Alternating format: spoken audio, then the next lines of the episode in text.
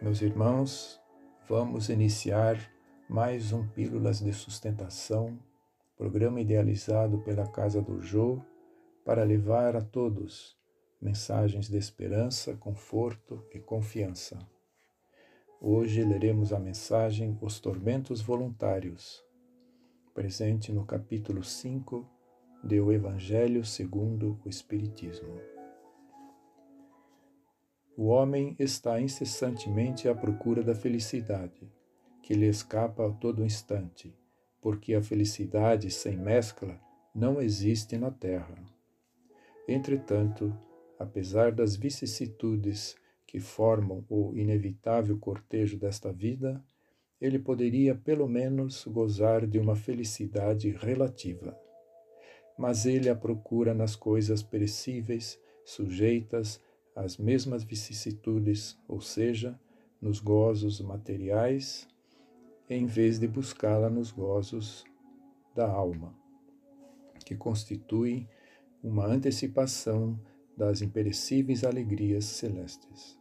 Em vez de buscar a paz do coração, única felicidade verdadeira neste mundo, ele procura com avidez tudo o que pode agitá-lo e perturbá-lo.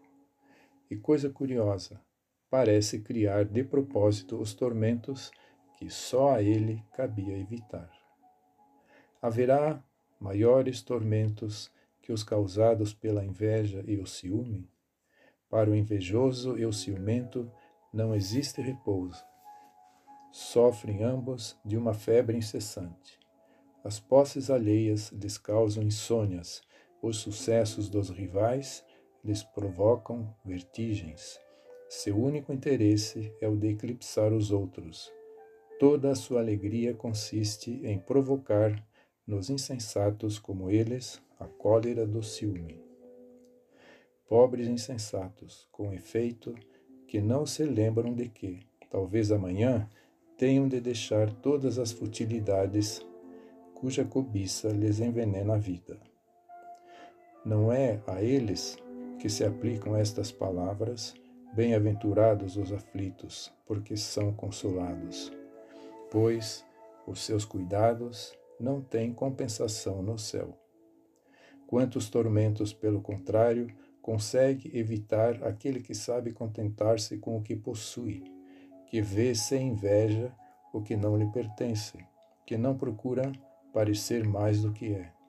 Está sempre rico pois se olha para baixo, vê, em vez de olhar para cima de si mesmo, vê sempre os que possuem menos do que ele. Está sempre calmo, porque não inventa necessidades absurdas e acalma em meio dos tormentos. Da vida não será uma felicidade? Meditemos nestas palavras de Fenelon, nesta mensagem.